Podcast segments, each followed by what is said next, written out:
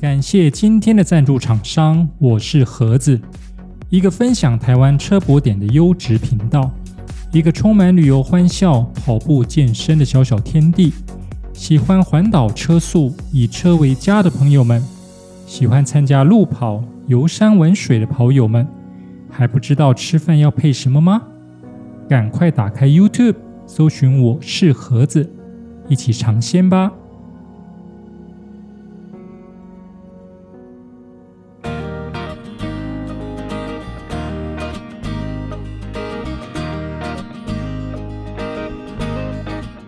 掌握世界趋势，品味新鲜创意，李欧陪你读新闻。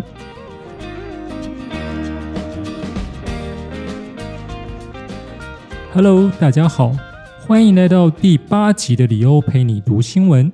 我是李欧，今天是二零二一年九月十一日，诚挚的邀请您与我一起关心身边发生的大小事。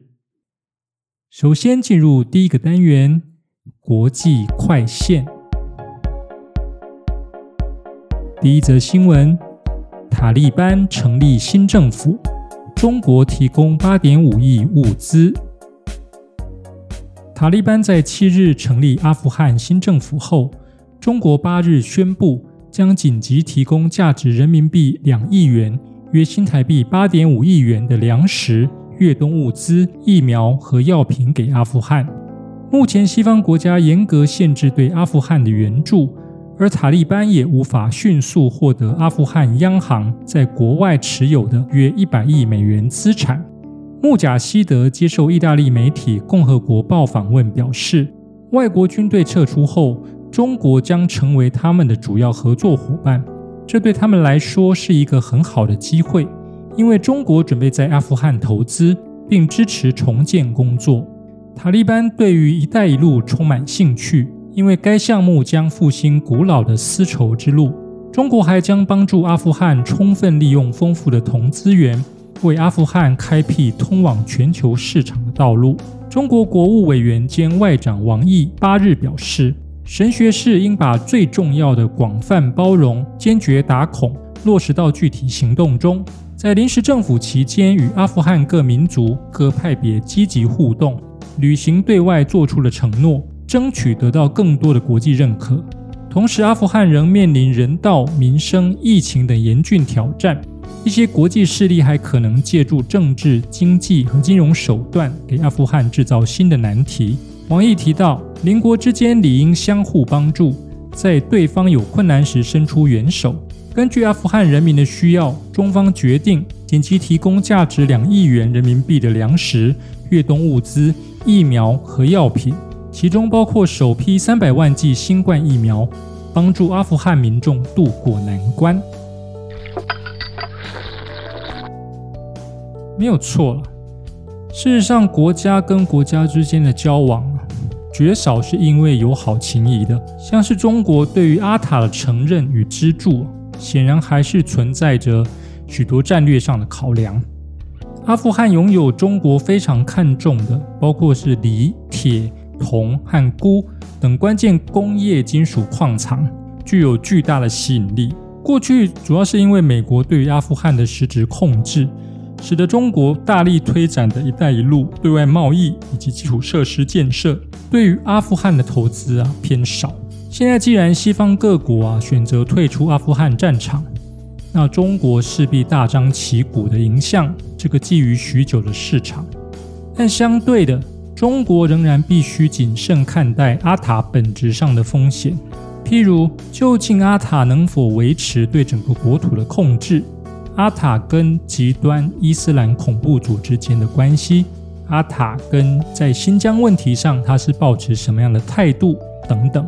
这都会影响到中阿关系的进展，特别是恐怖主义的渗入，恐怕会比分裂主义更难控制吧。第二则新闻，世卫呼吁二零二二前暂缓施打新冠疫苗追加剂。世界卫生组织表示，全世界还有数以百万计民众尚未接种任何一剂 COVID-19 疫苗。呼吁各国年底前避免施打追加剂，并敦促富国别再开空头支票，履行向穷国提供疫苗的承诺。世卫秘书长谭德赛告诉媒体，当控制全球疫苗供应的国家和企业认为世界上贫穷的人应对剩余疫苗感到满足了，若是这样，我绝不会保持沉默。富有国家和疫苗制造商应优先供应穷国。让他们的第一线医护工作人员和免疫力弱的人接种第一剂疫苗，这个比施打追加剂应更为优先。根据路透社统计，迄今全球有超过两亿两千一百万人通报感染 COVID-19，有四百七十六万人染疫病亡。全球疫苗免疫联盟等国际组织表示，向穷国提供疫苗的 COVID-19 疫苗全球取得机制 COVAX。原目标是今年要配送二十亿剂疫苗，目前进度即将落后近百分之三十。谭德赛表示，二十个富有国家的部长们已向他担保，他们将尽其所能完成今年让百分之四十人口接种的目标。世界卫生组织对于新冠疫苗啊，在富国跟穷国之间严重失衡的问题。的确不应该保持沉默。不过话说回来，要是在疫情还没有失控之前，世卫就能够采取积极正视的态度，那么也许就不会演变成今天这样难以收拾的情况了，不是吗？接下来进入第三则新闻：菲律宾执政党提名总统杜特地角逐下届副总统。由菲律宾能源部长库西主导的菲律宾执政党派系今天决议，正式提名总统杜特地亲信参议员克里斯多福吴和杜特地角逐明年总统、副总统选举。马尼拉广播公司七月下旬民调显示，杜特地和长女萨拉妇女党分别在下届副总统和总统选举民调中独占鳌头。取得十五点六 percent 和二十五点四 percent 的支持，而克里斯多福吴八月曾在一封给执政党的信中拒绝被推举角逐二零二二年总统大位。菲律宾宪法规定，总统任期六年不得连任，且正副元首由人民分别投票选出。因此，杜特地在下届选举只能竞选总统以外的职位。萨拉九月初曾说，克里斯多福吴已向他表态，若他参选总统，他愿意担任副手竞选副总统。呃，大家有听懂这一则新闻吗？简单来说，呃，就是下一届的总统民调最高的是现任的菲律宾总统杜特地的女儿。那么副总统民调最高的呢，则是现任总统杜特地。然后呢，杜特地的亲信克里斯多福五拒绝参选总统，但是愿意当杜特地女儿的副总统。那么最后执政党提名的总统候选人是那个拒绝当总统而想当副总统的克里斯多福五，而副总统候选人则是杜特地。这么说来，如果未来执政党真的获胜了，也就是现任总统啊，在任期届满之后变成副总统，这会不会太妙了呢？接着进入下一个单元，熟悉的本土味。第一则新闻：玉山山屋为解封，排云山庄对号就寝。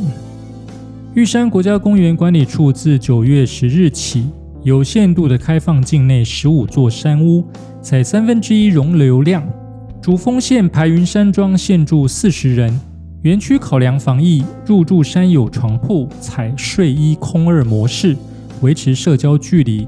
床号也采对号做就寝，以确认山友身份，便于控管人流。玉山国家公园山屋降载开放。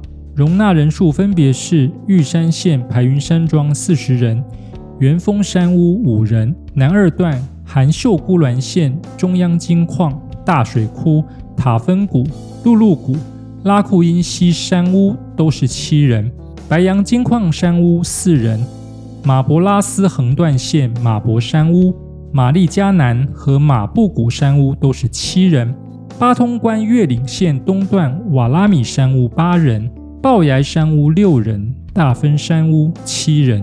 玉管处也呼吁，山屋是密闭且需过夜长时间共处一室的空间，凡身体有不适症状暂缓上山。入住山屋自备酒精等消毒用品，个人装备勿与他人混用。凡接触共用区域及进食前，请先消毒。参照登山践行活动防疫自主检核表，做好防疫工作。此外，除原本需具备的登山装备与知能无痕山林准则、紧急状况应变、天候环境等资讯搜集备图外，特别提醒应自备口罩、酒精消毒液、体温计、抛弃式手套、湿纸巾夹链袋等。垃圾也应该要自己随身带下山。预管处重申，从事任何活动仍需谨记戴口罩、勤洗手、维持社交距离。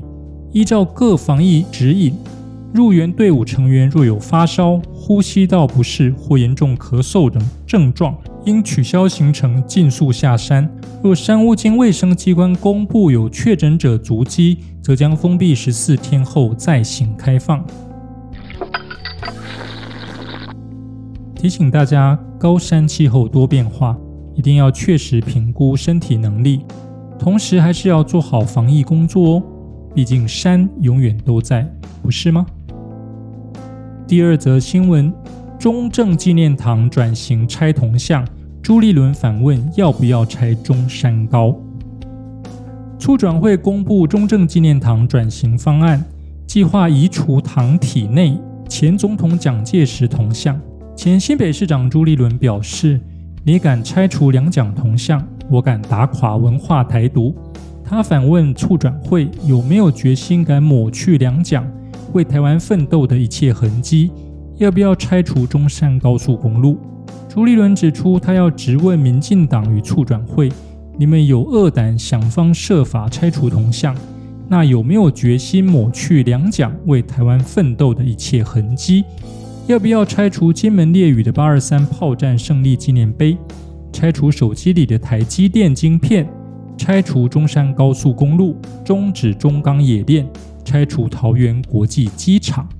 朱立伦表示，反击文化台独，接下来有三个行动方案，包括要与退役军人共商保卫铜像的抗争计划，未来要加速推动党史资料数位化、策展化、影音化，活化党史，宣扬真相，以及应该要在台湾各地增设两蒋史迹巡回展览。让两蒋与国民党保卫建设用行动爱台湾的事迹广为人知，代代流传。呃，对于蒋介石铜像要不要拆除的问题啊，其实已经吵了很久了。无论如何，广利领导者的铜像，很明显的就是一个属于威权时代的象征。这个与为了要维系统治权呢？而在台湾推动的相关的产业建设、交通建设，恐怕不能够拿来相提并论。况且所谓的那些个建设啊，无一不是台湾这一块土地的各族群的人民啊，胼手知足的血汗果实。把这些拿来跟单一领导人的铜像相提并论，似乎也不大恰当，不是吗？第三则新闻：财政部修法。分散消费，取得大量小额发票，未来可能领不到奖金了。为防堵借大量小额消费套领发票奖金情形，财政部预告修正统一发票给奖办法，针对以不合常规的交易或付款方式取得大量发票情形，将不予给奖。预计最快年底完成法制作业上路。观察过去大量小额消费套领发票奖金情形。去年就有一位高雄男子，两个月内跑遍各卖场，购买新台币一元购物袋或两元白包袋，一共买下上千个，就为了增加发票中奖机会，最终单期对中八千四百元，引发关注。根据审计部二零二零年中央政府总决算审核报告，分析二零一九年十一、十二月。至二零二零年九、十月等六期电子发票领奖清册，发现有六十四人中奖次数逾百次，其中两人甚至中奖次数逾两千次。推估原始取得电子发票张数约四十万张，平均每天取得一千多张发票，显然非正常消费。为加强杜绝此类案件，财政部近日预告《统一发票给奖办法》第十五条修正草案，增订以不合常规之交易或付款方式分散取得大量小额统一发票者，不予给奖。已领取奖金者，所辖主管稽征机关应拒函追回其奖金。财政部表示，有心人士以迂回取巧手法，借分散消费或付款取得大量小额统一发票等不合常规方式套取中奖奖金，有违统一发票给奖目的，为保障一般消费者中奖权益并维护社会公益。因此，明文规定，上述不合常规情形取得的发票不予给奖。倘若已给奖者，应拒函追回所套取的中奖奖金。其实，你去查一下统一发票当初建制的目的啊，它在制度设计上就主要是为了借由民众中奖的一个心理预期，要求开立发票。以达到防止商家逃税、增加国库税收的功能，所以大家千万不要抱持着取巧的心态，也期待政府能够尽快完成修法，避免因为现行法律的漏洞导致类似的不当行为发生。接下来进入的是历史上的今天，二零零一年的今天发生九一一恐怖攻击事件。美国世界贸易中心和五角大楼先后受到恐怖分子劫持的飞机撞击，共造成两千九百九十六人死亡。二零零一年九月十一日早晨，十九名盖达组织恐怖分子分别控制四架民航客机，这四架客机从波士顿、纽泽西和华盛顿特区飞往旧金山和洛杉矶。上午八点四十六分，美国航空十一号班机撞向世贸中心北座大楼。接着，联合航空一七五号班机于上午九点零三分冲向南座大楼。上午九点三十七分，另一组劫机者控制美国航空七十七号班机撞入五角大厦。第四架飞机联合航空九十三号班机的最终目标。被认为是美国国会大厦或者是白宫。在机上乘客与劫机者搏斗后，这架飞机于上午十点零三分在宾夕法尼亚州的尚克斯维尔附近坠毁。四架飞机上均无人生还。世贸现场中，包含劫机者在内，总共有两千七百四十九人在这次袭击中死亡或失踪，绝大多数的伤亡者为平民。其中有八十七个不同国家的公民。作为对这一次袭击的回应，美国发动反恐战争，进攻阿富汗，以消灭藏匿盖达组织恐怖分子的塔利班，并通过美国爱国者法案。其他国家也加强反恐立法，并扩大执法权。美国一些证券交易所在袭击发生后的当周内都处于关闭状态。股市在重新开始股票交易后曾经急挫，尤其是航空和保险相关类别的股票。价值数十亿美元的办公场所在这次袭击中被摧毁，连同损失的技术人才，为曼哈顿下城经济乃至于美国经济带来严重破坏。而五角大厦的损毁部分在一年内清理并修复完毕，在其西南面建造五角大厦罹难者纪念园。世界贸易中心一期在原址重建，重建大楼原名为自由塔，高一千七百七十六英尺。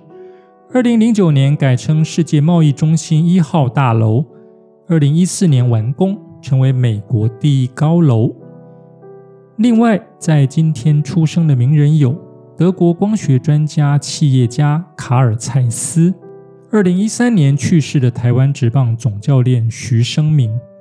还有卜学亮、苏有朋、胡婷婷、王家良等台湾艺人哦。同时，今天还是伊索比亚的新年。以上新闻由李欧陪你读新闻直播，我是李欧。我们下次见，拜拜。